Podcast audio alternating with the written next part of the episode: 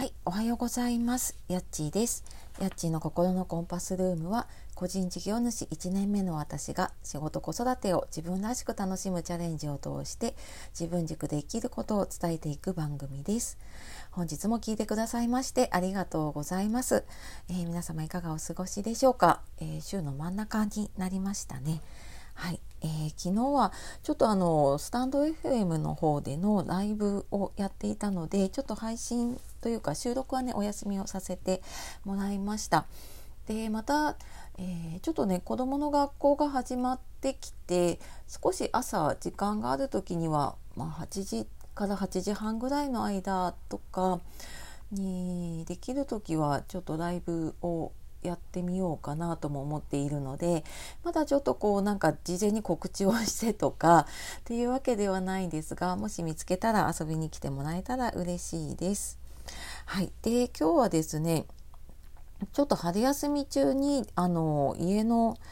片付けというかね子供部屋の片付けをしていた時に子供のねあの息子の K 君の作文が出てきてちょっとそれを見た時になんかその子どもの成長とあと親子のね自己肯定感っていうのをちょっと考えたのでそんな話をしようかなと思っています。でそのね作文のタイトルを見た時に「頑張ればできる」って書いてたんですよ。であなんかその作文ね私に見せないで捨てようとしてたのを私拾ったんですけれどもでなんか何書いてたかっていうとあの二重跳び縄跳びがね二重跳びがなかなかできないから今年こそできるようになろうと思ってでも練習しても練習してもできなくって、まあ、それでも諦めずに練習を続けたんだけど全くできなかった。で友達にやり方を教えてもらったりとかしてでももう諦めようかなって思った時に友達が「あの俺の縄跳びでやってみな」って言われてやったら二重跳びができたででなんかその縄跳びね嫌いだったんだけれどもあのできるようになって、えっと、それはこうやり方を教えてくれた人がいたからできたんだって最後にねこれからもいろいろな技に挑戦していきたいっていうことを書いてたんです。あなんかこんな文章が書けるようになったんだなっていうのも成長を感じたのとあとあのもともともともとというか、えー、小学校入った頃とか何か新しいことをやろうとしてでもあまりやりたがらないことが多くってで、まあ、元を正すとね私自身がすごい自己肯定感が低かったんですね、まあ、3年4年ぐらい前までかな。でそこからなんかやっぱり親子関係も、うん、あんまり良くなくってでなんかその私も子供をきっと認めてあげられてなかったなと思うんだけれどもで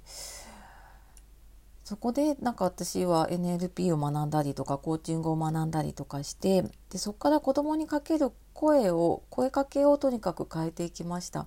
で、まあ、あれこれやったんだけれどもうんと続けてたのはできると思ったらできるんだよっていう、まあ、小学1年生でもね分かる声かけをずっとやってでそれで子供を信じて見守るっていうことだけをあの貫いていきました。であのまあ、その言葉をかけていたのとあとその言葉は私自身にもかけていたこともあって私もやっぱりなんかもう自分には価値がないみたいにね思ってた時があったからうんなんか自分はできると思ったらできるんだっていう声かけを自分にもしてで新しいことにいろいろチャレンジをしていってで、まあ、その姿をやっぱりねそばであの息子も見ていたりしてでなんかそこからなんかでき新しいことをやろうとした時に前だったらもうできないって言ってちょっと感触気味に、ね、なったりとかしていたんだけれども、まあ、できないと思ってたなりになんかちょっとずつ自分でやるようになったなとは思っていたんです。でもなんかうーんなんかこうやってね関わり方一つ変えるだけですごく子供自身も成長したりとかまあ私自身もね成長させられたっていうのもあるんだけれどもなんかそうやって頑張ればできるって自分でね思えてそれを言葉にしたっていうことが、うん、なんか私はすごいねその作文を読んで嬉しいなと思ってその捨てようとしてた作文を私は大事に今ね取っています。はいというわけでね今日は、まあ、私の雑談だったんですけど子どもの成長と自己肯定感っていうことで